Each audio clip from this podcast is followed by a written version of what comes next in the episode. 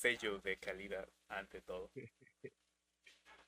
Ese es, fue lo que dijimos con Shirox, ¿no? Que si no escuchan al inicio del podcast, no cuenta.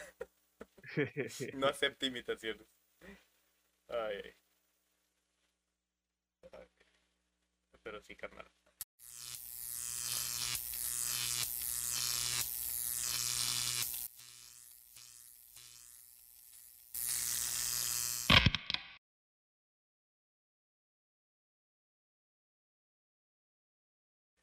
Iba a decir, güey? ¿Sí viste el video de Carlos Muñoz? ¿El del mesero? Sí. Nomás vi ese fragmento. Sí, pues, es que lo que se viralizó nada más fue ese pedacito de fragmento, güey. Sí. Pero sí, qué, qué risa. Me acordé de los Simpsons. No puedes pasar cinco minutos y humillarte solo. Sí, güey, sí. Se caen los pantalones. Y luego salió la versión del. ¿Cosa? Salió la versión oficial del mesero, güey. ¿Ah, en serio? Sí, que subió un video así que a huevo tomé, la, tomé el curso gratis. y mejor que gratis, le pagaron por estar en Le ese curso, güey. Eso sí es mentalidad de tiburón, no, no, no mamás. ¿Cómo que pagar 50 mil baros por estar ahí? No, a él le pagaron. Ese sí es el patrón. Allá es cuando Muñoz debe decir, bueno, perdí contra el mejor. Sí, sí. Te va- ahí sí su hijo le va a decir, te bailaron sabroso, papá. Ay. Ah, pero bueno. Ah, ahora ya iniciamos ahora sí. Creo.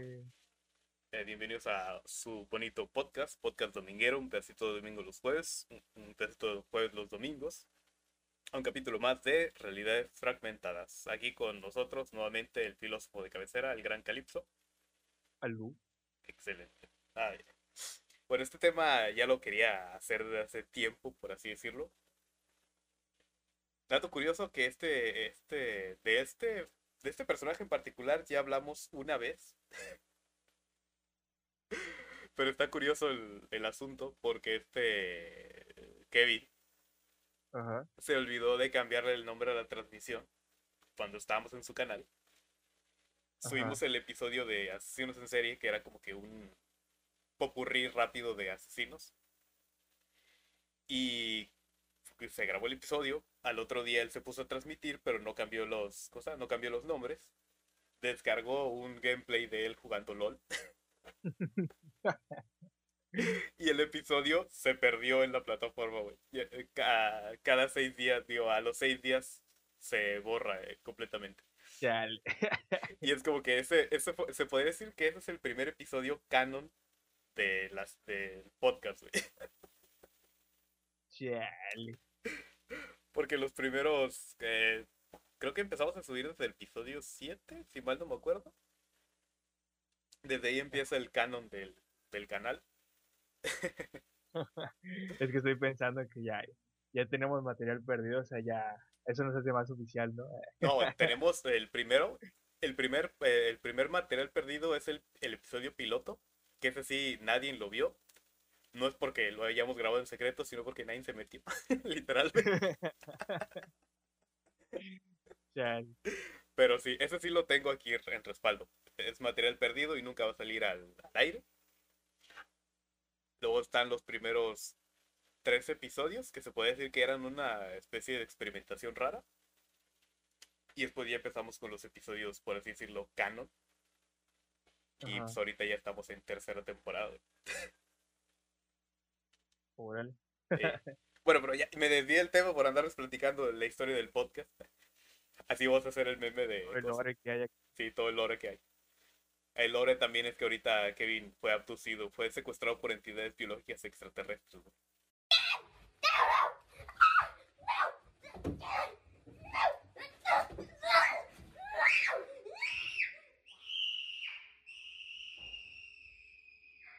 Aquí en edición voy a poner un video de un chavo que está siendo abducido. Ay. Por eso se paró el podcast mucho tiempo. Pero bueno, ya, antes de que me vuelva a desviar más, güey. Este episodio, bueno, este personaje, no puedo decir que lo llevo muy dentro del corazón, güey. Porque es un hijo de la chingada. en toda la regla. Pero es el primer asesino en serie que yo conocí. Y les ¿Era tu vecino? ¿Eh? ¿Era tu vecino? No, no, no, tampoco. no, pero es como se llama. Eh, es el primer asesino en serie que conocí la historia más o menos. Y me decepcioné cuando leí la historia completa, completamente. Y ahorita les voy a decir por qué. Pero yo lo conocí porque estaba viendo. ¿Te acuerdas de Galavisión, güey? Canal 9. Ajá. Bueno, yo ahí vi su película, güey. Qué pedo. Se llama El verano de Samo, el verano de algo así. Y yo me acuerdo que, pues ya sabes, la clásica que era, era un sábado. Hasta eso me acuerdo bien, cabrón, güey. Era un sábado y estaba la clásica, como teníamos cosa. No sé si te encantaba esa parte del Dish o del Sky o del BTV. Que tenías chingo de canales, güey. Ajá. Y ninguno había nada que ver. Nada, nunca me pasó. Siempre encontraba algo interesante. Bueno, por lo general, pero había, había días en que de plano no había nada interesante que ver en 500. Bueno, es que también la paradoja de la elección, ¿no? Entre paréntesis, me encantaba ver, me encanta ver muchas películas así todas pedorras, con efectos chafísimas. Ah, me encanta. te ibas a los canales de cine y mínimo aga- agarrabas uno ya iniciado o a la mitad, te quedabas, güey. O sea, Oh. también me encantaba eso. Pedo. Bueno, pero yo me acuerdo Me que... que era- una vez una unas piñatas asesinadas. Estaba bien pendejo. Bueno, yo me acuerdo que estaba cambiando de canales y el canal, el canal 9, Galavisión, sí, pues, sigue, sigue estando en vivo o todavía ya no. Eh, no sé, yo ya no he visto tele como en tres años, güey. Puta. Sin exagerar. Bueno, pero el chiste es que ahí siempre pasaban películas los sábados y creo que todos los días pasan películas, pasaban películas mexicanas, güey. Y por lo general siempre estaban poniendo películas. Ahí, ahí fue donde vi, creo que Sangre por Sangre, güey, la primera vez también. Bueno, pero el chiste es que yo agarré la película y está, estaba buena porque era Nueva York en los... En los 70, güey, 70. Este, esta- te estaban poniendo imágenes de Nueva York en los 70. Yo pensé que era una película y la película se enfoca en un barrio latino, por así decirlo. Y te ponen la vida de un barrio latino, bueno, la figura idealizada de un barrio latino en los 70 en Nueva York. Sí, sin el Ku Klux Klan, todas esas madres, te Camisas blancas, sin tirantes. Ajá, sí, sí, sí, pero te ponen todos ahí echando, echando cheve, bailando y todo el desmadre. Yo pensé que era una película así tipo, como, ¿cómo se llama esa película? ¿Sangre por sangre? Eh, pues, más o menos por ahí ese tipo de películas que son solamente es como que muy cine europeo, que son episódicas, que solamente te muestran un pedazo de la vida de las personas y ya. Ah. Y nada, de repente empieza un güey a narrar saludos desde la ciudad de Nueva York y, y mata a un güey, a, y mata a dos personas a balazos y luego el apagón de Nueva York, es como que a la verga. No la terminé de ver y no la he terminado de ver porque simplemente, no me acuerdo qué pasó, que simplemente dejé de verla y me quedé así como que, ay, no mames. Y se me quedó grabado el nombre y cuando tuve por primera vez acceso a internet fue lo primero que busqué. Bueno, de las primeras cosas que me acordé que busqué, porque también a veces me encantaba nada estar ahí, haciéndome baboso, jugando en juegosgratis.com. Ah, chale, yo era de esos pendejos, niños pendejos Ajá. que cuando descubrieron internet buscaron cosas que no existían. Como las otras seis películas de Final Fantasy VII. Ah. sí, eso le pasaba. suele pasar. Yo qué vergas iba a saber que era un juego. Ah, Pero bueno. Eh, bueno, ya, ahora sí ya iniciamos ya con todo este preámbulo. Primero de junio de 1953, Brooklyn, Estados Unidos, nace Richard David Falco. Tengo un problema porque yo digo David, pero en inglés es David. David Harkham. Y es como que David, eh, David, y es como que cuando digo David me acuerdo de un, de un conocido que le decían el David, pero se llamaba David. Pero le decían como que entre burla el David. Por si de repente le pero suel- no, suel- si de repente suelto un el David, pues, o sea, me, entienden. yo- Eh, nace Richard David Falco, pero tanto su padre como su madre decidieron darlo en adopción, pues se separaron unos meses después. Bien, pues empezamos mal. Empe- empezamos mal, sí, sí, sí. Ajá. Nathan y Per, o Perla, eh, Berkowitz, una pareja de clase media, decidió adoptar al pequeño David, bautizándolo ahora como... Ay, perdón, me perdí. Como David Richard Berkowitz. ¿Eh? Bueno, Le, le cambiaron el orden y le pusieron el Berkowitz. A los siete años de edad se enteraría que fue adoptado, lo que despertó en él una necesidad de atención insana. Ah, no hay que justificar, pero tampoco es como que... eh, Es la explicación es una explicación, sí. No se justifica, lo explica, que es diferente, sí. Desde pequeño, David eh, sufre una... fue un niño sumamente problemático, eh, mentiroso y tímido. Sin embargo, esa timidez, acompañada de fuertes depresiones, se alternaba con arrebatos de violencia y odio hacia los demás. O sea, desde niño era una joyita. Bueno, se explica un poquito. Se explica un poquito.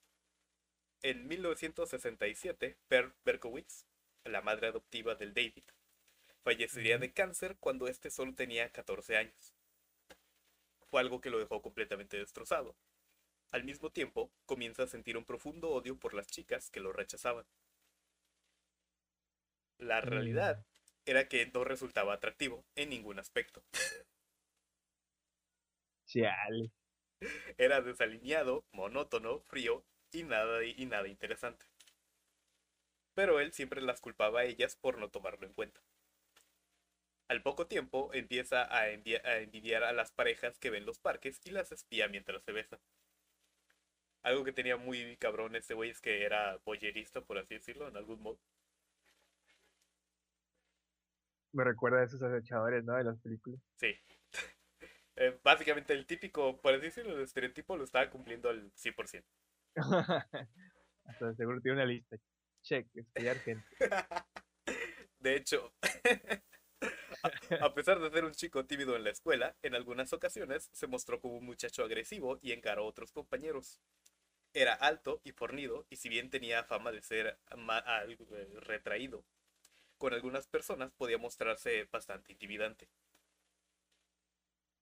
Sea, era, era de cuidado, por así decirlo. Con la misma, que lo, con la misma que lo veías mascando verga ahí en la, en la biblioteca, con la misma que te podía romper tu madre. Vaya, vaya. Las calificaciones de David eran pésimas, aunque algunos profesores pensaban que podía estar padeciendo de depresión después de la muerte de su madre adoptiva. Pero en realidad David no, sentía, no se sentía motivado por absolutamente nada, a pesar de que era relativamente inteligente. Pues. Yo creo que fue por eso, fue inteligente.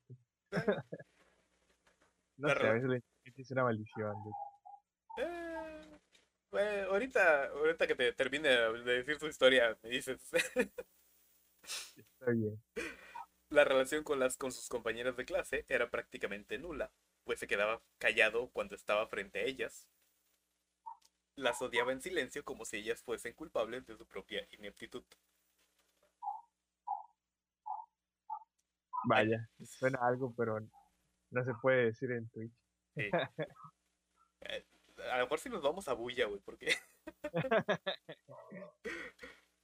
años más tarde, en 1971, su padre adoptivo, Nathan, eh, se vuelve a casar.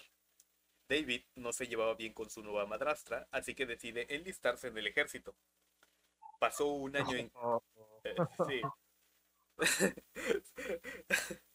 Pasó un año en Corea, en Corea, en donde tendría su primera relación sexual con una prostituta, pero para su mala suerte se contagió de una, se contagió de una enfermedad venérea. O sea, aparte, eh, este güey estaba saladísimo, güey. Como tío, porque los perros tienen concierto. El sello de calidad, recuerdo. Tras su vuelta a los Estados Unidos, la relación con su padrastro empeoró bastante. Tenían constantes discusiones y David decidió arrendar un departamento en el Bronx. Poco tiempo después, quizás motivado por la solitaria vida que estaba llevando, decidió buscar a sus verdaderos padres. Y no le fue tan difícil. Por medio de una guía telefónica logró dar con su madre y con una hermanastra. Chale, qué poco emocionante. Ya sé, güey.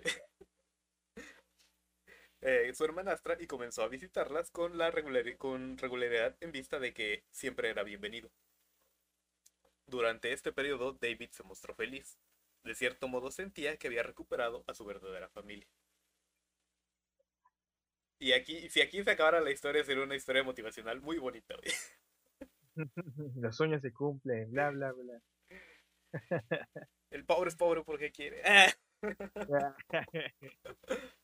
ah, bueno. Pero por eso está, esta historia está por acá. A pesar de esta nueva vida, David estaba lejos de sentirse satisfecho. El resentimiento que sentía hacia las mujeres seguía carcomiéndole las entrañas. Durante la Nochebuena de 1975, Berkowitz condujo su automóvil hasta un sector oscuro de la ciudad y vio una solitaria mujer que salió de un supermercado pasadas las 19 horas.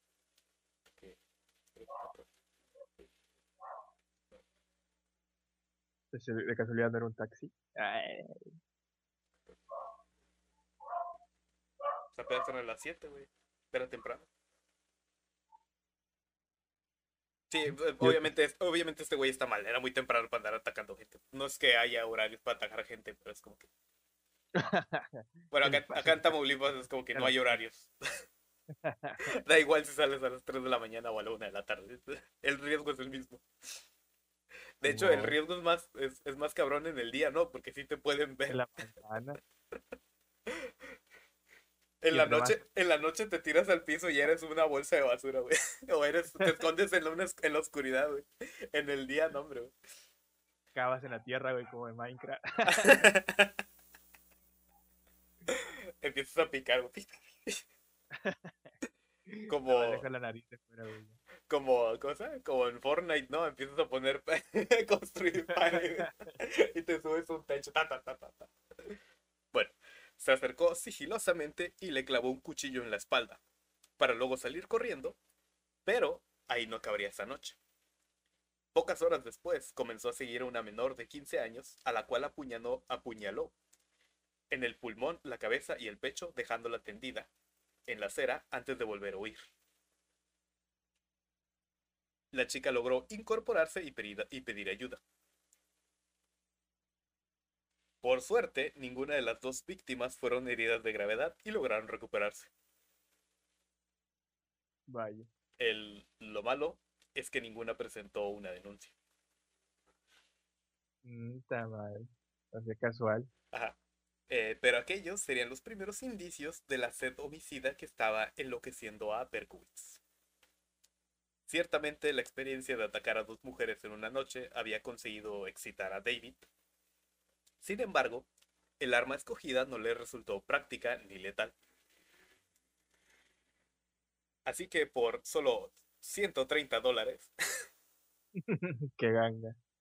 consiguió una- un revólver calibre 44. Eh, América.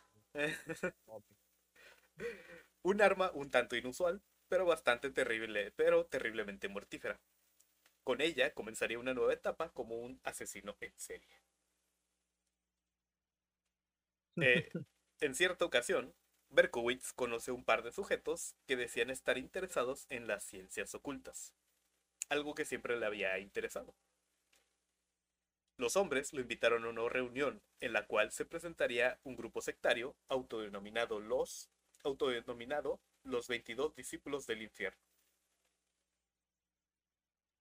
Para que, para que apunten, porque ahorita sale a la palestra de nuevo. Por primera vez en su vida, David se sentía aceptado. Prácticamente al mismo tiempo comenzó a mostrarse cada vez más retraído con su familia y empieza a escribir crípticos mensajes en la pared de su departamento. Yo tengo una duda. ¿Eh? Tengo una duda, güey. A ver.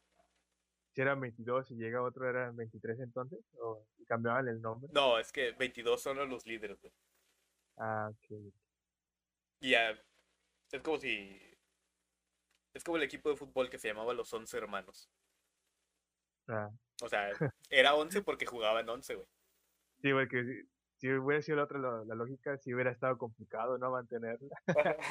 Puta madre, hay que cambiar los uniformes, algo así. Eh, los estampados, güey. Ajá, de ching, ay. Eh, ¿Dónde me quedé?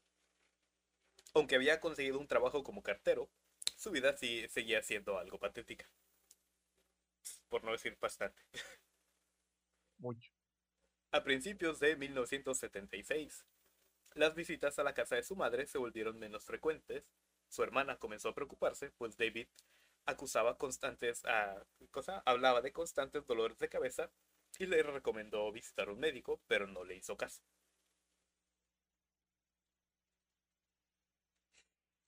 La noche del 29 de julio de 1976, cuando Bergwitz contaba con solo 23 años, salió a la calle con su nuevo revólver calibre, 140, eh, calibre 44, que por solo 100, 130 dólares consiguió, cargado y listo para matar. Donna y Lauria, de 18, eh, de 18 años, y Jody Valente, de 19, se encontraban charlando. Esto es como Tarantino. Ya tienes la escena de, él saliendo de su casa con su revólver y ahorita estás, estás ahí, están, están charlando dentro del vehículo de esta última. ¿Eh? Te parece más a cierta película de Scorsese. Bueno, ándale. Bueno, no tanto. Pero pues, pues, veanlo cinematográficamente. No, no, ya ustedes le ponen el director que quieran. Nada, más no no, porque va a ser como de que es que estaba dormido. Cayó en un agujero de gusano. El Ave María. Se, se empezó a rebobinar para bueno, eh, estaban charlando dentro del vehículo de esta última frente a la casa de Donna. A eso de la una de la madrugada. Cuando Donna abrió la puerta del automóvil para, para irse a su casa, ambas notaron que un joven las observaba a unos pocos metros, con una bolsa marrón en la mano. Es como que, sabes que, va, sabes que va a acabar mal cuando ves eso, ¿no? De pronto, el sujeto sacó un revólver y comenzó a disparar. Las dos muchachas cayeron gravemente heridas, mientras el padre de Donna, que se encontraba dentro de la casa, al oír los disparos, salió a socorrerlas, pero el atacante ya se había esfumado. Jody Valente recibió una bala en la cadera y logró sobrevivir. Sin embargo, Donna fue herida en el cuello y se desangró camino al hospital, eh, muriendo en los brazos de su padre. El terrible incidente llamó la atención de, una, de la policía y varias patrullas, y varias patrullas se presentaron en el Bronx. El Bronx, por aquel entonces, creo que todavía ahorita, era un barrio de mafiosos italoamericanos y pensó que se podía tratarse de un ajuste de cuentas. También se barajó la posibilidad de que un ex novio de Donna hubiese sido el autor de los disparos. Aquellas primeras hipótesis quedaron descartadas de inmediato. Jody Valente se encontraba en estado de shock, pero logró describir muy bien al hombre que las había atacado.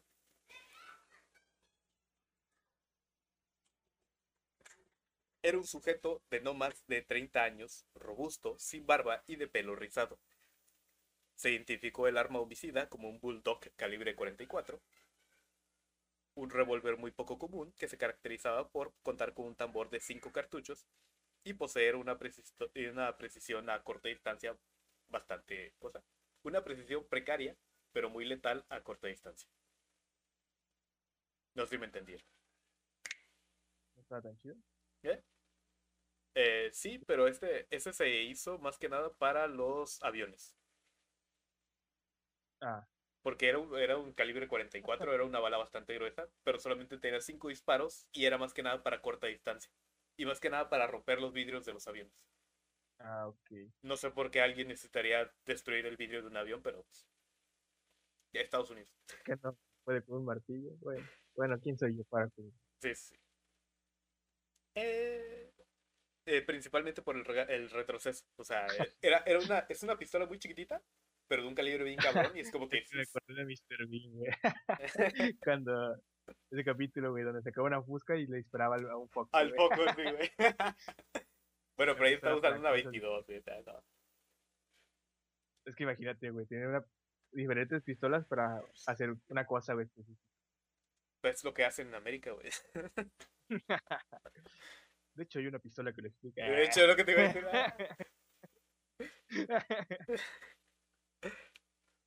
Los meses pasaron y el caso de Donna Lauria eh, se fue enfriando. No había pistas ni nada que explicara aquel ataque. Algunos agentes de policía comenzaron a sospechar que algún inepto sicario de la mafia había confundido su objetivo asesinando a una chica inocente. Pero por su parte, David Berkowitz se sentía excitado. Había matado a una chica y se encontraba fuera de toda sospecha. Sin embargo, procuró ser cuidadoso y esperar un tiempo antes de volver a actuar. Que en criminología, en perfilación criminal, se conoce como los periodos de enfriamiento. Vaya, vaya. El 23 de octubre, eh, Rosemary Keenan, de 18 años, y su novio Carl Denaro, de 20 años, se encontraban en alguna zona de Queens, un lugar bastante alejado del Bronx, en donde se había cometido el primer ataque. Rosemary conducía el vehículo mientras Denaro iba en el asiento del copiloto, pocos minutos después de verse detenido en un lugar solitario. Denaro recibió un disparo en la parte posterior del cráneo, a muy poca distancia. El tirador se había acercado por detrás y los había sorprendido mientras charlaban, eh, descargando cinco disparos, de los cuales solo uno dio en la cabeza del muchacho.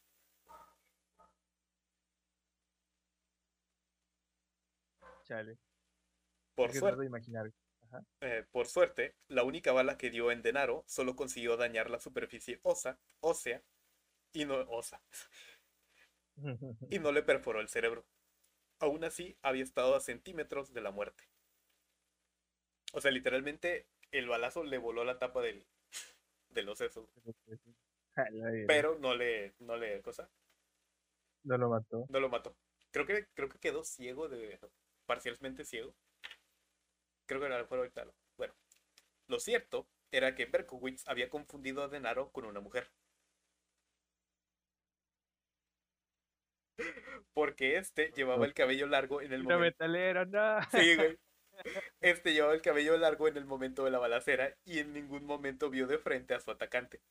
El asesino se había propuesto eliminar exclusivamente a mujeres jóvenes y de no ser por esta confusión y el hecho de que erró los otros cuatro tiros, la víctima habría sido sin lugar a dudas Rosemary.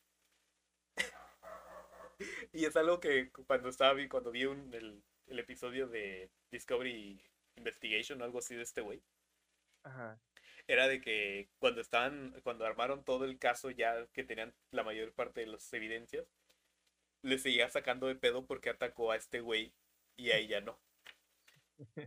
Y es como que cuando los vieron, vieron que él trae, en el momento de la balacera él tenía el cabello largo y ella tenía el cabello corto. Él estaba en el asiento del copiloto y ella estaba conduciendo, güey, o en el asiento del piloto. Así que dijo matemáticas simples. o sea. Tras las investigaciones, eh, algo basado, pero mejor tras las investigaciones, no se pudo corroborar el móvil del ataque, y a pesar de que encontraron los casquillos de bala calibre 44, los agentes jamás sospecharon que se pudiese tratar del mismo sujeto que actuó unos meses antes. Un mes más tarde, el 27 de noviembre, un nuevo tiroteo se registró en la zona de Queens. Esta vez las víctimas eran dos chicas de 18 y 16 años de edad, Joan Lomino y su amiga Donna De Masi. Fueron baleados, baleadas por un sujeto que les preguntaba por una dirección.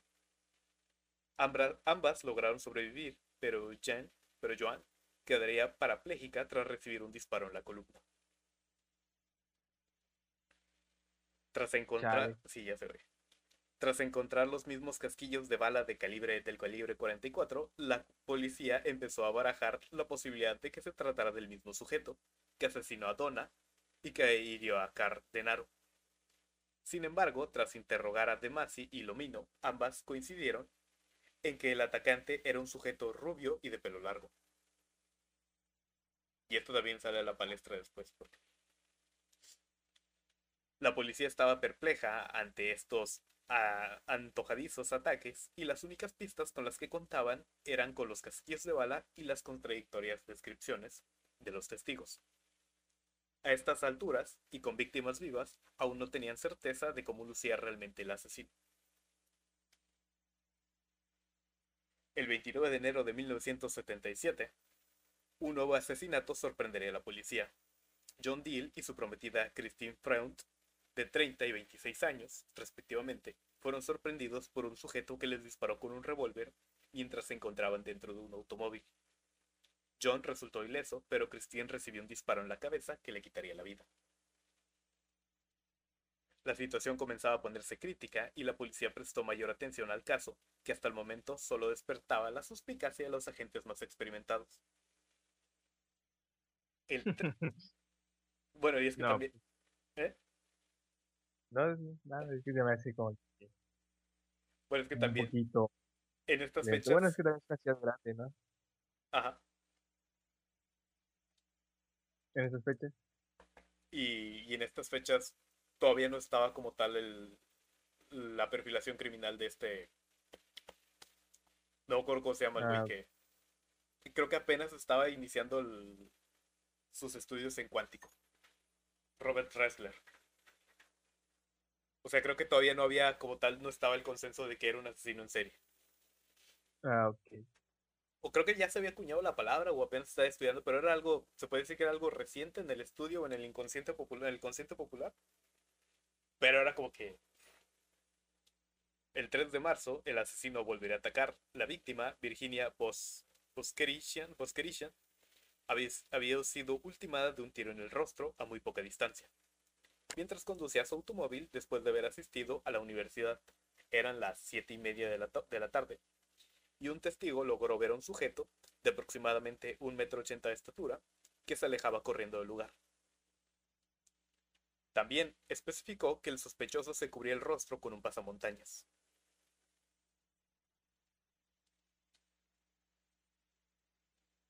Ok.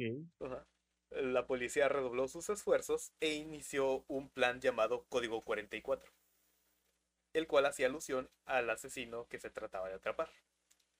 Hasta el momento... ¿Por, ¿Eh? ¿Por el calibre? Sí, por el calibre 44. De hecho, eso se le empezó ah. a decir el, asesino del calibre 44. Hasta el momento prácticamente nadie sabía de la presencia de este homicida que cada cierto tiempo salía a la calle, pistola en mano, para disparar sobre el primero que se le cruzara en el camino.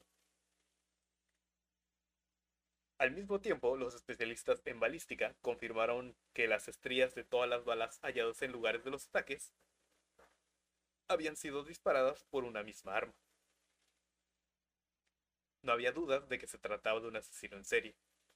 Sin embargo, las descripciones del sospechoso, otorgadas por dos testigos, diferían de forma tan notoria que se, barajó, que se barajó la posibilidad de que se tratara de varios sujetos armados con un único revólver. Que aquello simplemente eh, era complicar más lo que ya estaba complicado de por sí. Simón el 10 de marzo de 1977 en el, en el One Police Plaza de Nueva York. El comisionario de policía citó a la prensa para dar una noticia, para dar la noticia de que un asesino en serie estaba suelto en la ciudad. Aunque varios agentes hubiesen, aunque varios agentes hubiesen preferido mantener la investigación en secreto, resultaba imperioso poner en alerta a la ciudadanía, pues todo el mundo corría peligro, en teoría. Tras el comunicado de prensa, toda la nación se paralizó del terror, por el terror. Los titulares del día 11 de marzo resultaron alarmantes. El nombre de El asesino del calibre 44 apareció en todas las portadas y en tanto en radio como en televisión se comunicó que el FBI estaba tras la pista de un escurridizo y peligroso asesino serial que atacaba sin previo aviso. Se describió al sospechoso como un sujeto de aproximadamente 1,80 m de altura, de raza blanca, complexión normal y cabello oscuro. Aquella descripción, sin embargo, despertaba dudas entre los mismos agentes, pero se optó por revelar esta información en vista del gran revuelo que causó el caso en la población. Pero también es como que esa descripción abarcaba el 40% de la ciudadanía, Y habla inglés.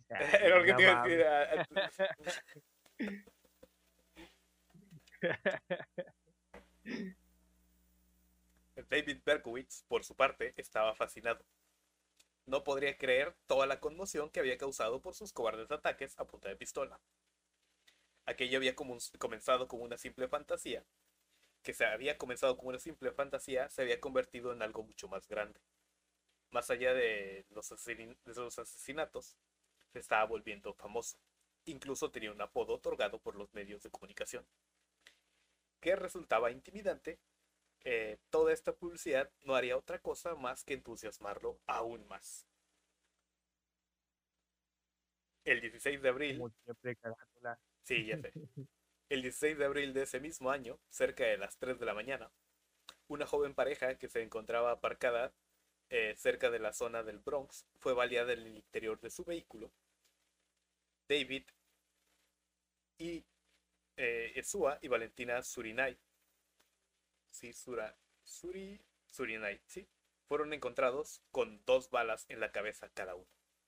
Valentina había fallecido instantáneamente, pero su novio se encontraba aún con vida cuando fueron hallados por la policía.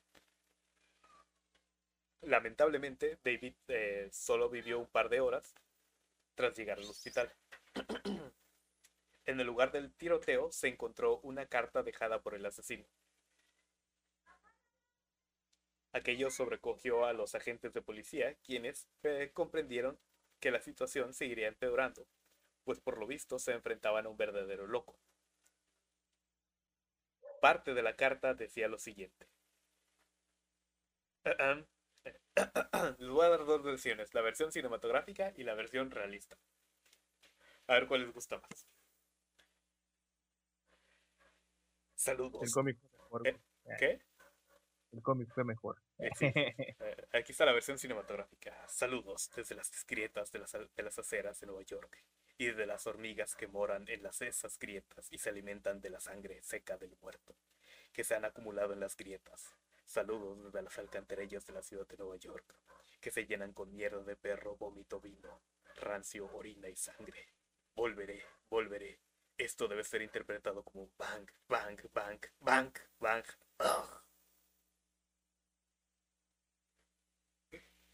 Ahora la versión... Ahora la versión realista. saludos desde la ciudad, desde las grietas de la, en las aceras de Nueva York. ¿Por qué habla como Melvin el mar? Más o menos. y desde las hormigas que moran en esas grietas y que se alimentan de la sangre seca del muerto que se han acumulado en las grietas. Saludos desde las alcantarillas de la ciudad de Nueva York que se llenan con mierda de perro, vómito, vino rancio, orina y sangre. Terrícola. Terrícola. La, la, misiva estaba firmada por un tal Mr. Monster. O el señor monstruo, al español latino. Qué chido. Eh, ya se Hasta eso está chingón el nombre. Gamer tag de 13 años, Sí, sí. Es, es, como lo que verías en, un, en una cuenta de Xbox, ¿no, güey? Sí. sí, güey. Pro player y estaba dirigida al jefe de policía a cargo del caso. Aseguraba que seguiría matando, aunque, esas, aunque a esas alturas nadie suponía otra cosa, güey. no creían que yo ya no voy a matar, no se preocupen. Tuvo desarrollo de personaje, güey. ya soy bueno. Ya, ya. La policía procuró ocultar la carta, pero un periodista consiguió verla y publicó algunos fragmentos en la columna del Daily News. Otra vez cagándola. Sí, eh, eh, aquello solo consiguió asustar aún más a la población. Eh, aquí hay un fragmento de la carta que lo voy a poner en edición. Pero dice, I say goodbye and good night. Police, let me hunt you with these words. I'll be back, I'll be back. Bueno, ya, ya, ya lo seguí en español, ya no voy a estar leyendo tanto. Todavía queda un, un, chingazo de guion para andar siguiendo platicando. Bueno. El 30 de mayo, el, asesino envió una carta directamente al Daily News, la cual fue publicada durante los días siguientes. En lugar de sacar la carta ya de un chingazo, no. Vamos a exprimir, jalar rating. en ella, pues en un... ¿Eh? ¿Cómo no han cambiado, eh? Sí, sí. No, no, no hemos cambiado nada.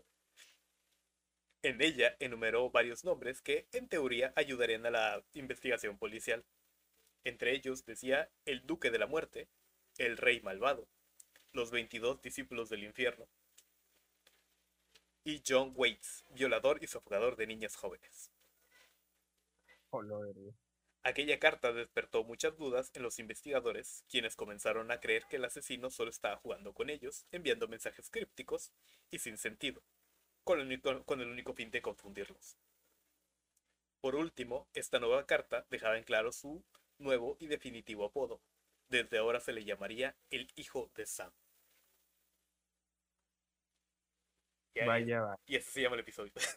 si alguien no ha captado, si alguien no vio el título antes de iniciar el podcast, de, de ese- de este güey no estamos hablando. El hijo de Sam. El 25 de julio, Judy Plácido, eh, Plácido, de 17 años, y un joven llamado Salvatore Lupo fueron atacados por el, por el asesino, el cual los valió mientras se encontraban en el interior de un vehículo. Afortunadamente, ambos salieron con vida del tiroteo. Un testigo aseguró haber visto un hombre alto y regordete salir corriendo por el callejón. Cerca del lugar de los hechos, al día siguiente la noticia se encontraba en primera plana de todos los periódicos del país. El hijo de Sam se había convertido en el enemigo número uno de, los Estados Unidos y cientos de, de policías se unieron a la búsqueda del desquiciado homicida.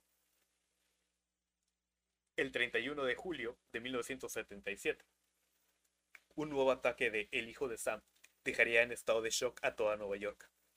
Stacy Moskowitz, de 20 años, y su acompañante Bobby Violante se encontraban aparcados en una zona oscura y solitaria a la cual solían ac- acudir parejas durante la noche.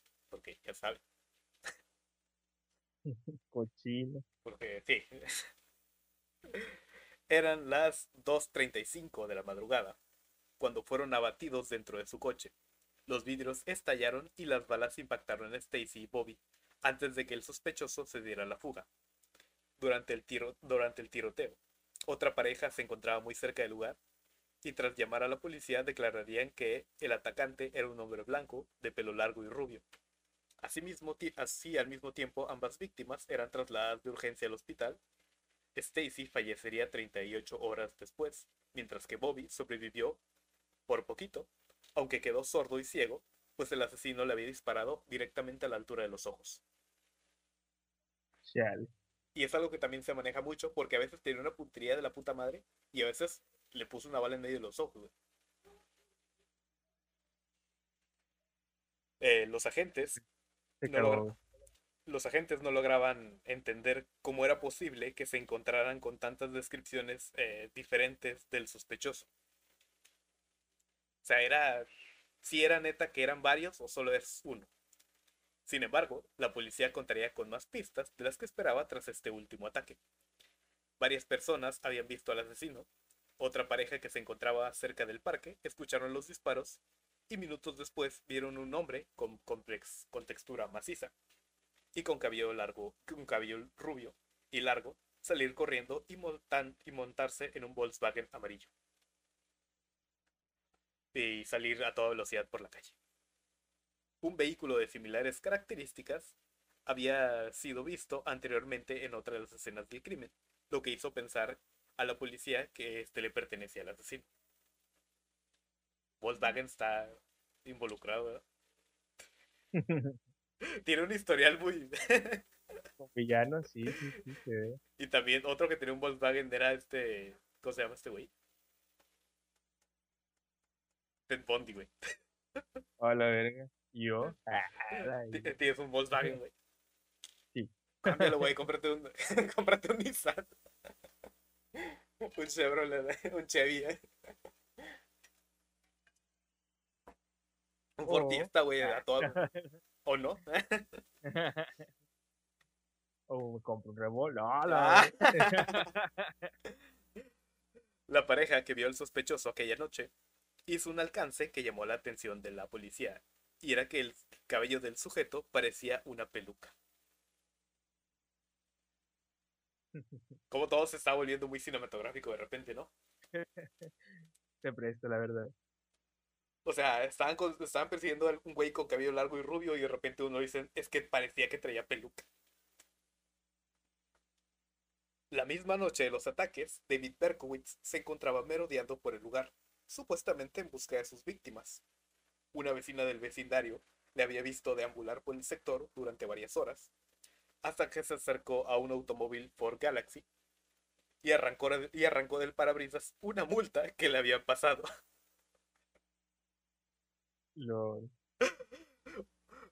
Minutos antes, eh, un par de policías, porque lo encontraron estacionado cerca de un hidrante. Las tomas de agua de los bomberos se estacionó enfrente de una de esas. y pasó a la policía y le puso la multa, güey. güey. Hasta parece, digo, ese chiste de película, ¿no? Para aliviar la tensión. Sí, es de Mr. Bean, güey. Berkowitz estaba muy enojado mientras la mujer lo observaba con curiosidad, la típica vecina chismosa que está en la ventana así como que... Hasta que este güey se dio cuenta y comenzó a mirarla de manera amenazadora. Y esta decidió meterse a su casa. Horas más tarde escucharé los disparos y observó como el mismo sujeto se subía a un vehículo para huir a toda prisa. Vaya. Eh, durante días, la mujer no sabía si comentar a la policía todo lo que había visto. Pues ella temía por su vida, güey. A cierto punto la entiendo hasta cierto punto, Estaba segura de que se trataba del afamado hijo de Sam y tenía miedo que éste comenzara a acosarla. Finalmente acudió a las autoridades y les, y les contó todo lo que había visto aquella noche. Sí, porque imagínate, es como que eres, fuiste una testigo y viste, viste de más, por así decirlo, es como que en cualquier momento era de que fuera por ella. Pues supongo. Pero al mismo tiempo es como que si vas a la policía en chinga, que te, también que te dejen una patrulla ahí afuera, güey, que te cuide, ¿no? Pues sí, ¿no? O sea, es Estados Unidos, qué chingados. Sí. Pues que la mujer era o si hubiera comprado un revólver. 130 dólares, no, no es tanto. Una ganga, güey. Eh, tras varios días de investigación, se logró, se logró dar con las multas que se tomaron en aquel parque el, la noche del 31 de julio. El único Ford Galaxy de los registros era pertenecientes a un tal David Berkowitz, que vivía en Pine Street 35, en Yonkers, el agente de policía James Justus realizó un llamado a la comisaría de Jonkers y se comunicó con una operadora de nombre Whitcar al informarle que estaba trabajando en el caso del hijo de Sam y que necesitaba los registros de un sujeto llamado David Berkowitz. La mujer se exaltó. Según ella, lo conocía y estaba segura de que él era el asesino que tenía aterrada a toda Nueva York, aunque no tenía ninguna prueba pero tampoco dudas. Era lo que te iba a decir. No tenía ninguna prueba, pero tampoco tenía dudas. Ay, perdón, te robé el chiste. no, no, tú, tú róbate lo que quieras. Para eso estamos acá. Que de gas. Eh. en cualquier momento va a pasar el de los churros. No sé si cerrar la ventana o salir corriendo por uno. Eh, la angustiada mujer le dijo al detective que Berkowitz vivía cerca de su casa y que estaba segura que había intentado incendiar su propiedad. además de haber herido al perro de una familia con un revólver. Sam Carr, el padre de Witt, le comentó al detective que Berkowitz lo había amenazado en diversas ocasiones, sobre todo porque, según él, su perro no lo dejaba dormir. Qué, mal, qué mal origen para hacer así en serie, ¿no? No me dejaba dormir un perro. Depende, ¿es comedia? ah, bueno. Eh, ¿Cómo es el meme de Spider-Man? Eso es, un, cosa, es una historia de origen tremenda. James comenzó a indagar en el vecindario. es que me acordé de, de,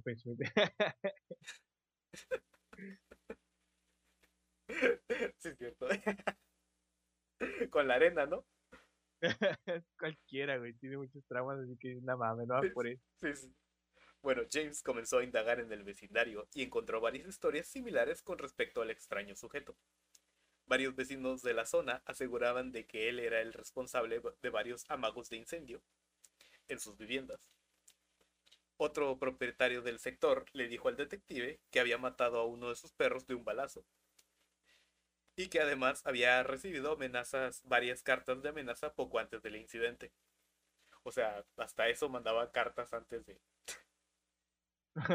Por eso me acordé del el meme que tú pusiste entre semana, güey. De que asesinos en serie antes de hacer su asesinato. Sí, sí. Ese recorte. Sí. Bueno, este no usaba recortes, que fue lo que le terminó cayendo en, eh, así. Berkowitz Me- resultó ser un vecino sumamente conflictivo, el cual discutía constantemente con la gente de su colonia, acusándola de formar parte de un grupo, de un grupo mágico que solo buscaba perjudicarle. Cuando los especialistas y grafólogos tuvieron acceso a las cartas ah, de amenaza escritas por Berkowitz, notaron inmediatamente que las letras eran idénticas a las, a las que estaba sido, a las que había enviado el hijo de Sam. Hubiera sido muy chistoso que también hubiera sido que él también los hubiera firmado como atentamente el hijo de Sam.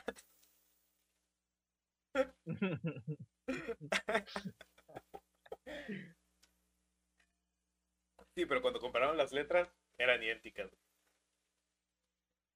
Sí, imagino. sí. El 10 de agosto de 1977, los, detective- los detectives Ed Ligo y John Longo, que también te digo que parece de película de comedia porque Lingo y Longo, Ligo y Longo, fueron enviados a comprobar la identidad de Berkowitz. Me A la- imagino los gorditos no se una puerta, así me los imagino. Los agentes reconocieron el Ford Galaxy del sospechoso, el cual estaba estacionado ahí en la calle.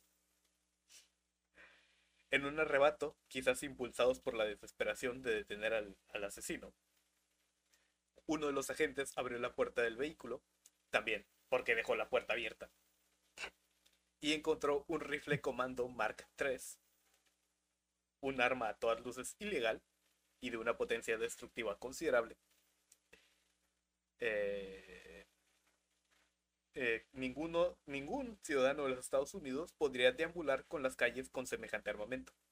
Pero bueno, es es relativo, ¿no? Por ejemplo, en Texas creo que es ilegal no traer tu pistola. ¿eh?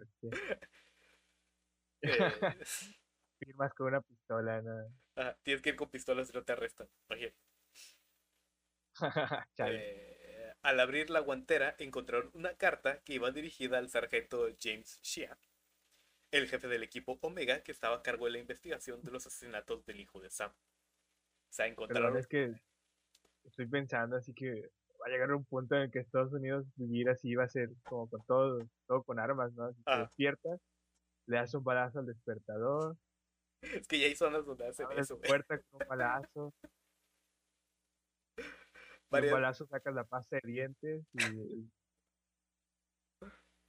varias no horas sé más. sí. Varias horas más tarde, David Berkowitz sería encañonado por varios agentes de la policía cuando éste se subía a su carro, afuera del departamento. Le sonrió de una forma amable y se entregó sin poner resistencia. Bajó, lenta, bajó del vehículo lentamente y puso las manos sobre el techo del coche.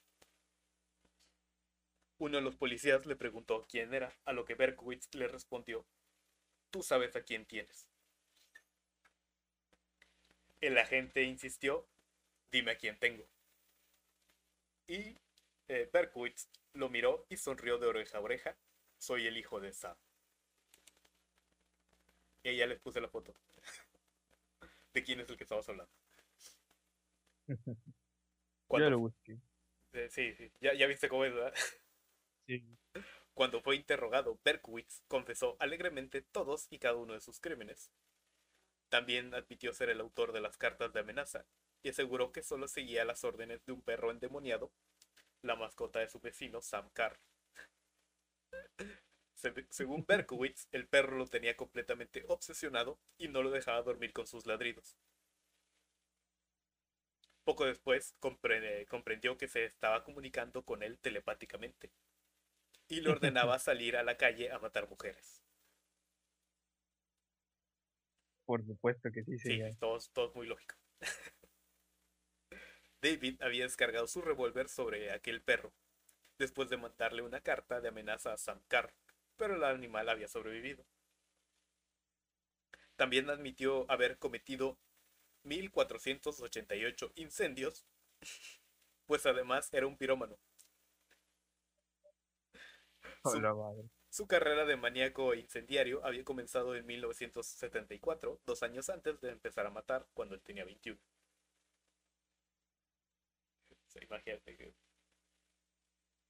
1488 incendios. Supongo que contaba pequeños, pequeños incendios y sí, contaba, contaba, cuando prendía el boiler, güey, yo digo. cuando calentaba agua, ¿no? Para bañar. Sí. Cuando le cortaban el gas y tenía que prender un fogón, güey. También lo contaba. cuando el temido hijo de Sam apareció por primera vez ante las cámaras de televisión, todo el mundo quedó conmocionado. Berkowitz era un sujeto, es un sujeto regordete, desalineado, de mirada inocentona y con una apariencia tan angelical como estúpida. Me encanta. Bien puñetas, Sí, sí, sí. En pocas palabras, era un puñetón.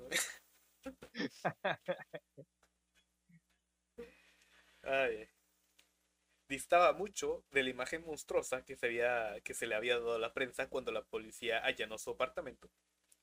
Digo, cuando la policía allanó su apartamento, descubrieron que vivía en un verdadero chiquero. En las paredes había cientos de escritos de connotación satánica, cruces invertidas, pentagramas y otras incoherencias.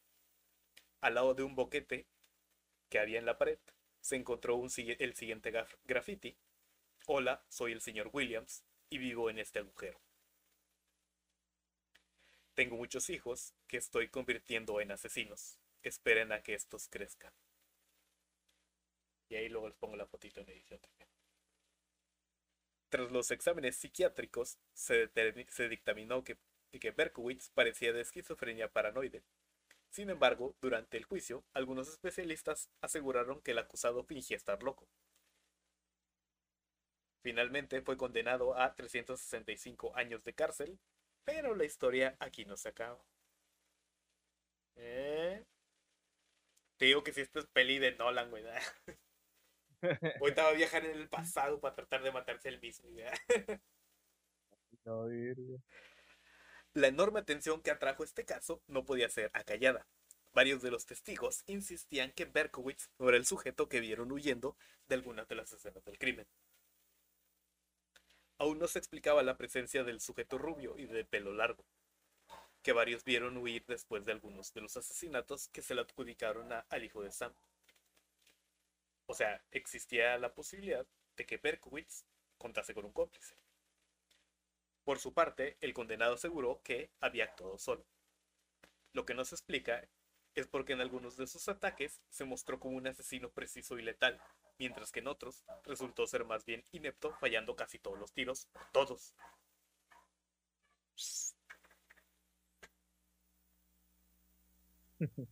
Varios aspectos oscuros comenzaron a aflorar en el caso. Uno de ellos fue el hecho de que Perkowitz aseguró que jamás había conocido en persona a su vecino Sam Carr. Aquello resultó sumamente extraño si tomamos en cuenta que se supone lo había amenazado por los ladridos de su, su perro por las noches. O sea, ¿cómo te puedo dar las cartas? ¿Cómo te puedo amenazar si no te conozco, si nunca te había visto? Ya. Eh, además de tomar su nombre para crear su distintivo apodo. Por eso se llamaba el hijo de Sam. Porque agarró el nombre del vecino. Que era Sam Carr. Sam Carr, a su vez, reconoció que él tampoco había visto a, a Berkowitz en persona. O sea, ¿cómo se contradijo de que me amenazó y me dio cartas de amenazas y de repente no lo conozco en persona. pasa, pasa. Este, sí, puede pasar. Esta cosa era, estaban en online, güey. O sea, 130 dólares. ¿Eh? 130 dólares. Sí. Eh, pocos días más tarde, la mascota de este vecino fue encontrada muerta. Días más tarde, Sam Carr recibió una carta similar, la cual decía, si no haces callar a ese perro, me veré en la obligación de matarlo. Pocos días después, el pastor alemán de Sam Carr fue baleado. Aquella misma carta sería comparada con varias de las cartas que Berkowitz envió, tanto a la policía como a la prensa, y que terminarían por incriminarlo. Aquí me confundí un poco. Enemigos por mensajería. básicamente. Eh, básicamente es como que nunca se conocieron, nunca se vieron en sí, pero como dice aquí Night 7, enemigos por mensajería. El hecho de hacerse llamar el hijo de Sam significaba que, de alguna forma, Berkowitz estaba obsesionado con su vecino. ¿Me estás diciendo que fue el primer hater? Eh, no el primero, pero de, de los primeritos. Vaya, vaya, un pionero, ¿eh? Lo que parece más extraño es que jamás lo conoció en persona ni tampoco lo había visto. Siquiera, a lo lejos. ¿Qué sentido tenía todo aquello? ¿Eran delirios de un pobre esquizofrénico o acaso había algo más tras los crípticos mensajes del asesino? O sea, no sé si me entiendas. ¿Cómo todo se torció tan raro de que ya todos son un asesino, pero el periodista llamado Maury, Terry, quien siguió el caso tras el encarcelamiento de Berkowitz, encontró un cúmulo de evidencias que lo, que hicieron dudar, que lo hicieron en, encontró un cúmulo de evidencias que lo hicieron dudar de que este fuese el único responsable de los asesinatos. Dijo Sus investigaciones fueron duramente criticadas en un comienzo, ya que este caso, en particular, eh, se había convertido en una verdadera mina de oro para la prensa, y no era descabellado pensar que un sujeto sin escrúpulos solo buscara beneficiarse de la cuestionada fama de el hijo de Sam. Sin embargo, sus descubrimientos resultaron sorprendentes e incluso llegaron a abrir el caso. A reabrir el caso, perdón. Es como que, y dato curioso, si mal no me acuerdo, creo que a estas fechas este caso todavía sigue abierto. ¿Cuánto tiempo duró la investigación? Eh, es del 70 y tantos, 78, 76, 76. Ya tiene unos 40 y 50 y tantos años. No, no, no, pero ¿cuánto duró? ¿Durante cuánto tiempo estuvo activo ese? Dos años. Ah, ok, dos años. Terry se encontraba mm. obsesionado con las cartas enviadas por el asesino durante su reinado del terror. Si bien parecían incoherentes, algo le decía que en ellas se encerraba un misterio que no había sido dilucidado. Que no había sido dilucidado por los investigadores del FBI. En una de las cartas, Berkowitz mencionaba a los, los 22 discípulos del infierno agrupación satánica que en ningún momento fue identificada ni investigada por la policía durante el juicio de El Hijo de Sam. De hecho, ni siquiera sabían de su existencia. Terry descubrió, además, que el vecino de Berkowitz, Sam Carr, tenía dos hijos, John y Michael. Al parecer, ambos odiaban a su padre, pero lo más sorprendente era el hecho de que uno de ellos, John Carr, conocía a Berkowitz.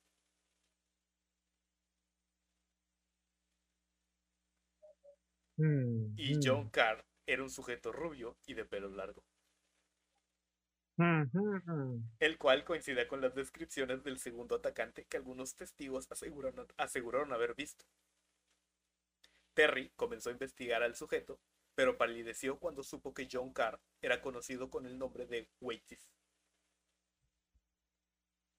Waitis. Ajá. En la, en la carta que, que leí hace poquito, bueno, en, una de sus cartas decía John Waits, violador y ah, sofocador de niñas jóvenes.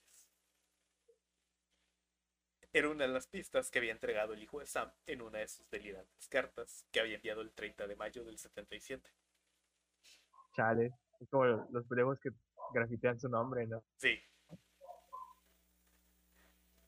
En ella también mencionaba al Duque de la Muerte, el Rey Malvado y los 22 discípulos del infierno si los 22 discípulos del infierno y John Wakes existían realmente, ¿quiénes eran los otros?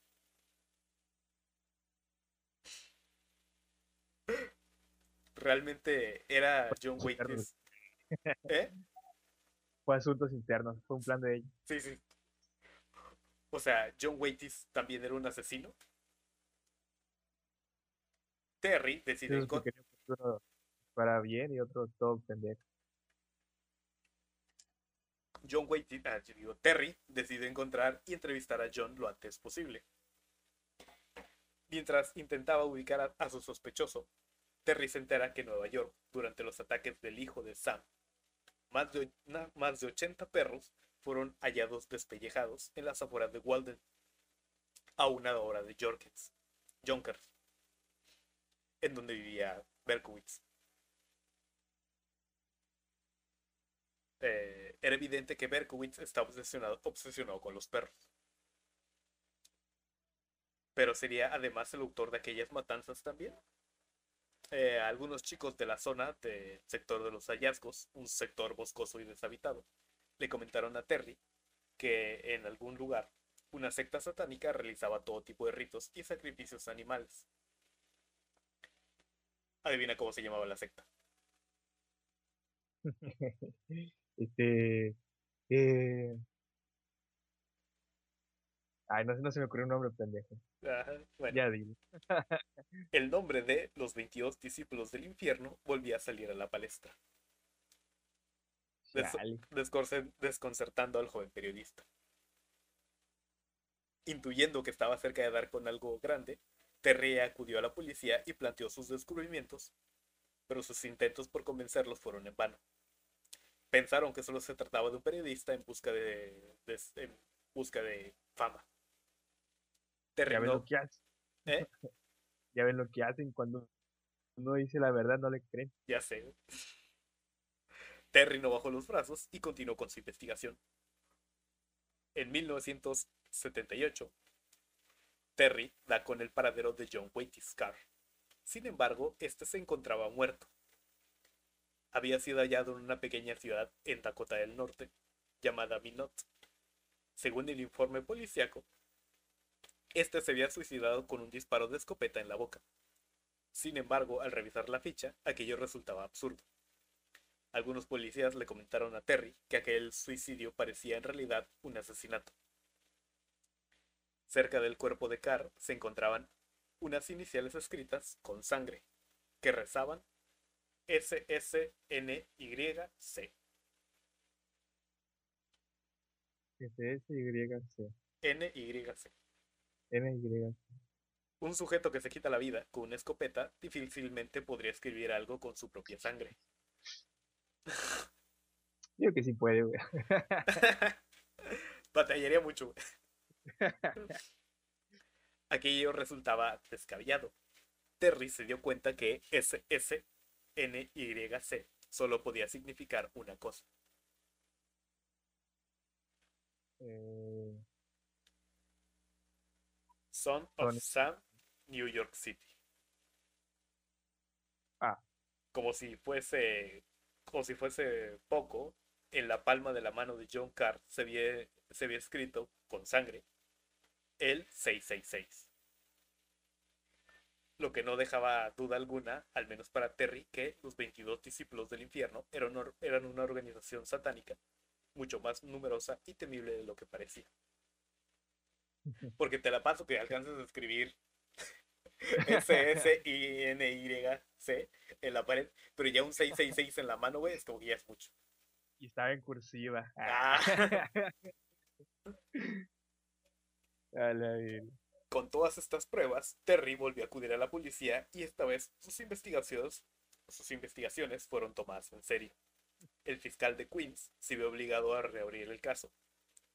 Inesperadamente, el mismo Berkowitz escribió una carta a un predicador de California.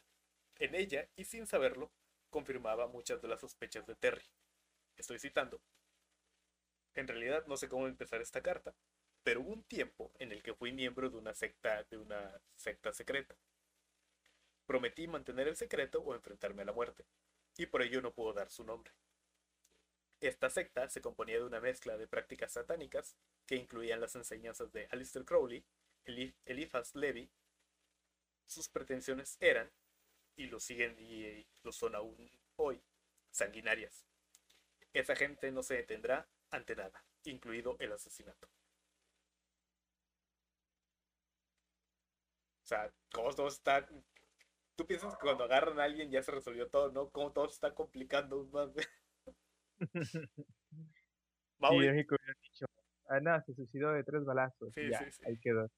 Terry, por su parte, dio con el paradero del hermano de John Carr, eh, Michael Carr, pero nuevamente se encontró con un cadáver. Michael había fallecido en un accidente de tránsito, al estrellarse con un poste a alta velocidad. Solo falta que él también hubiera alcanzado a poner SS y el 666. Aún así, había dudas, había algunas dudas en torno a aquella muerte, que podían indicar la participación de terceros. O sea, hasta eso. Todo tiene un halo de misterio bien cabrón, güey. Si no, muchas cosas así como que, qué conveniente. Ajá. En febrero del 79, Berkowitz realizó una sorprendente conferencia de prensa. Ay, no, canela. Pero todos los perros Aragón. Para que veas el nivel de tensión que hay ahorita. El 79, Berkowitz realizó una conferencia de prensa en la cual aseguró que todas sus historias con respecto al perro satánico que lo ordenaba matar eran completamente falsas. ¿Quién lo diría? Según él, simplemente las había inventado para que todo el mundo pensara que estaba loco. Poco tiempo después, Berkowitz decidió enviarle una carta a Terry, pues sabía que llevaba años estudiando su caso. En ella le confesó que todas las evidencias encontradas en su departamento el día de su detención habían sido un simple montaje para disimular, para simular demencia en el caso, en caso de ser atrapado. El cuarto de Berkowitz era un verdadero desastre el día que fue allanado por los agentes de policía. Sin embargo, la cama, un sofá y un equipo de estéreo y un montón de ropa habían sido sacadas del departamento solo una semana antes de su arresto. Todos aquellos símbolos satánicos y el hoyo en la pared también, sido, también habían sido realizados en el mismo periodo de tiempo. Berkowitz dio los nombres y valores de la compañía que arrendó una los nombres y valores de la compañía que arrendó la camioneta para dicha operación. Y Terry confirmó que los precios eran los que señalaba el acusado. En otra carta, David Berkowitz le contó a Terry que en una ocasión inten- intentó obtener un empleo en una perrera, pues alguien necesitaba perros. Creo que comprende lo que intento decir. De inmediato, Terry recordó los más de 80 canes sacrificados en las afueras de Walden. Tras un par de entrevistas, el periodista corroboró la veracidad de las declaraciones de Berkowitz. O sea,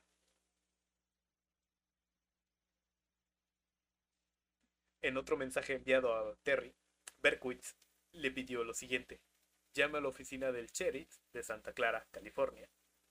Por favor, pregunte al sheriff qué ocurrió a Alice, a Arliss Perry. El 13 de Ah. octubre de 1974 se había denunciado el hallazgo de un cadáver en la iglesia de una universidad de Stanford. La víctima había sido una muchacha llamada Arliss Perry, la cual fue golpeada y asfixiada antes de ser asesinada con un picayelos que le clavaron en el cerebro. Los detalles que Berkowitz le entregó a Terry acerca de este crimen no habían aparecido en la prensa y solo, los y solo conocían los agentes que se habían dedicado a investigar este caso.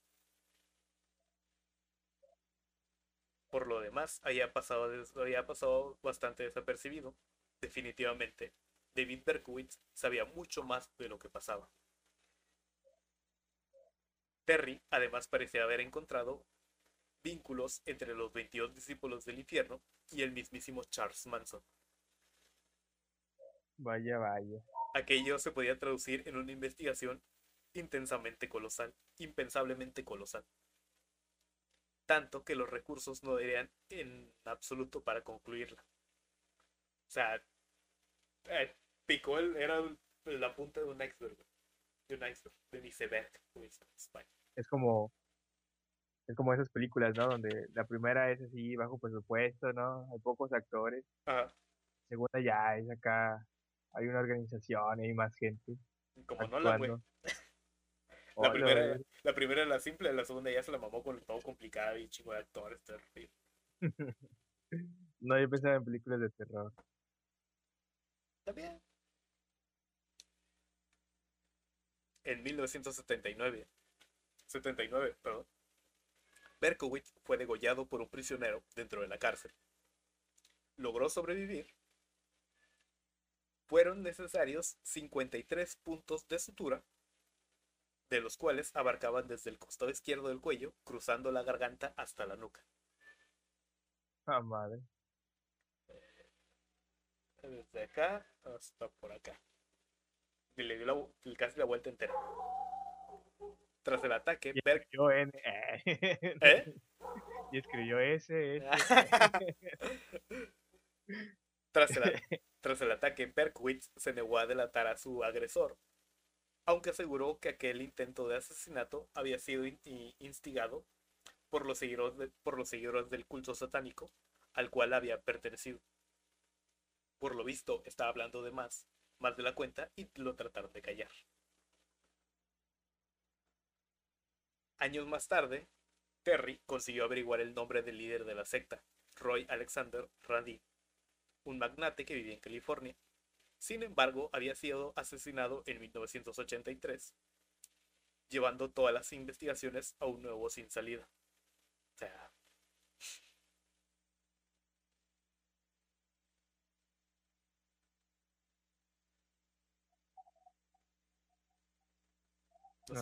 Es que empezó a parpadear acá y no sé si iba a entrar un mensaje o algo. Eh, Terry es el autor de un libro llamado The Ultimate Evil, o La Última Maldad, por así decirlo, en el cual plantea todas sus hipótesis y el seguimiento del caso. Sería más como la maldad definitiva, ¿no? Ándale, sí, perdón. no sé inglés. Si se dieron cuenta, no sé inglés. oh no, te expuse. David Berkowitz se convirtió en uno de los asesinos en serie más célebres de los Estados Unidos, y su caso despertó eh, interés de cientos de investigadores y psicólogos que querían ahondar en la misteriosa personalidad de El Hijo de Sam. El departamento de Berkowitz fue prácticamente desvalijado por exaltos que incluso llegaron a robar algunos de los pocos muebles y arrancar pedazos de la alfombra para venderlos a los coleccionistas de objetos pertenecientes a asesinos en serie. Imagínate. Qué trabajo tan raro, ¿no? Mira, este es un pedazo de alfombra de Berkowitz. Todavía huele orines y destapas. Por su parte, Berkowitz recibió cientos de cartas y visitas a la cárcel. No solo las que buscaba, no solo lo buscaban personas morbosas y fanáticas de los asesinos seriales, sino también guionistas, periodistas y escritores. Todos querían saber más acerca de su historia y llegaron a ofrecerle grandes cantidades de dinero para que el asesino les entregara la información exclusiva. En, vista de que las propuestas monetarias ofrecidas a Berkowitz comenzaron a aumentar de forma alarmante, la ciudad de Nueva York decidió crear la, la ley del hijo de Sam, la cual estipula que ningún criminal puede tener beneficios económicos por sus crímenes. Qué curioso que hay. Sí. No una ley así, ¿no? y es como. Pues sí, ¿no? pues sí. Bueno. Actualmente, Berkowitz se encuentra recluido en una cárcel de máxima seguridad, en donde ha demostrado un buen comportamiento, además de haberse convertido al cristianismo y ser escogido como el capellán de la prisión. Dale. En el año 2002, Berkowitz escribió una carta al gobernador de Nueva York, en la cual le dijo que no aspiraba a la obtención de la libertad bajo palabra, porque no lo merecía. Esto ocurrió cuando, efectivamente, Berkowitz podía aspirar a ella, en vista de los casi 25 años que llevaba tras las rejas. Sí, me confundí. Llevo como, el caso del hijo de Sam continúa siendo uno de los más misteriosos de la crónica negra de Estados Unidos. eh, de la crónica negra en los Estados Unidos. O sea, hasta el momento el caso no está cerrado por completo. Este güey sigue vivo, está en una cárcel de máxima seguridad. Y de hecho, ¿Qué pasará en la 3 entonces? ya sé, güey. De hecho, puedes contactarte con él, güey. Cuando estaba haciendo la investigación de este episodio, vi eso. Qué loco. O de hecho, es muy común. no, este, est- este está más cabrón porque este sí se volvió un fanático religioso a full.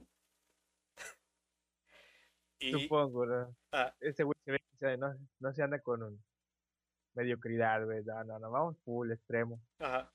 Y bueno, y de hecho, pues es- tiene su página que no me acuerdo cómo se llama, creo que es de Berkowitz, algo así. Y con él puedes intercambiar mensajería. Ya sea física o por internet. Y lo que, de hecho, creo que se hace llamar, ya firma como el hijo de Dios, güey. O algo así. Y no, me, gustaría que fuera meme, güey, pero la verdad es que él fir- firma como el hijo de Dios, güey. O algo así firma, güey. Seguiría siendo cagado, ¿no, güey? Y que Dios te acompañe, hermano. Atentamente, el hijo de Sam. Tú viendo el asesinato, el hijo de Sam. Entonces, ¿qué escribiría? S de... eh.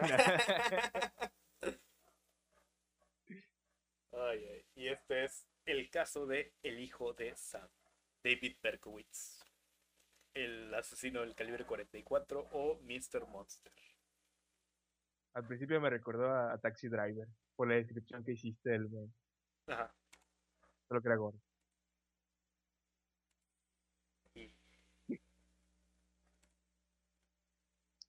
Y eso es todo por, por hoy. ¿Sabes? Había oído de un asesino serial de aquí de México que también se hizo creyente, casi casi pastor de una de ahí de la cárcel. Pero no me acuerdo quién era. Eh, uno de los panchitos. ¿Sí? Sí, porque hace poco también estaba viendo un especial. Era Voces desde el Purgatorio, creo que eso se llama. Que, que entrevistan a varios presos, o sea, prominentes, se les llama, por así decirlo. Ya. Y entre ellos está ese güey, creo que es el, el último de los Panchitos, de la banda de los Panchitos. Y sí, es el que es. Creo que nada más es actor, güey, no es. Bueno, Ah. pues, pero quién sabe. También eh, la última entrevista de cosas de la Mataviejitas, güey. No la he visto. Está cabrón, güey. Ah, bueno, Niega- no, todo. el pelo, güey. ¿Eh? Solo vi, supe que cortaba el pelo, así como que, ah, ¿te querés que te corte el cabello? Y... Eh, eh. Ser un chiste muy basado, pero. guárdalo, guárdalo.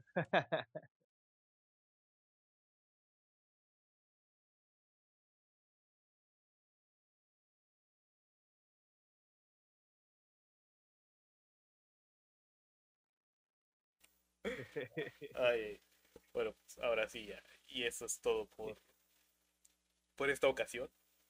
Nos vemos seguramente en algún momento. No sé si quieres despedirte de alguna forma.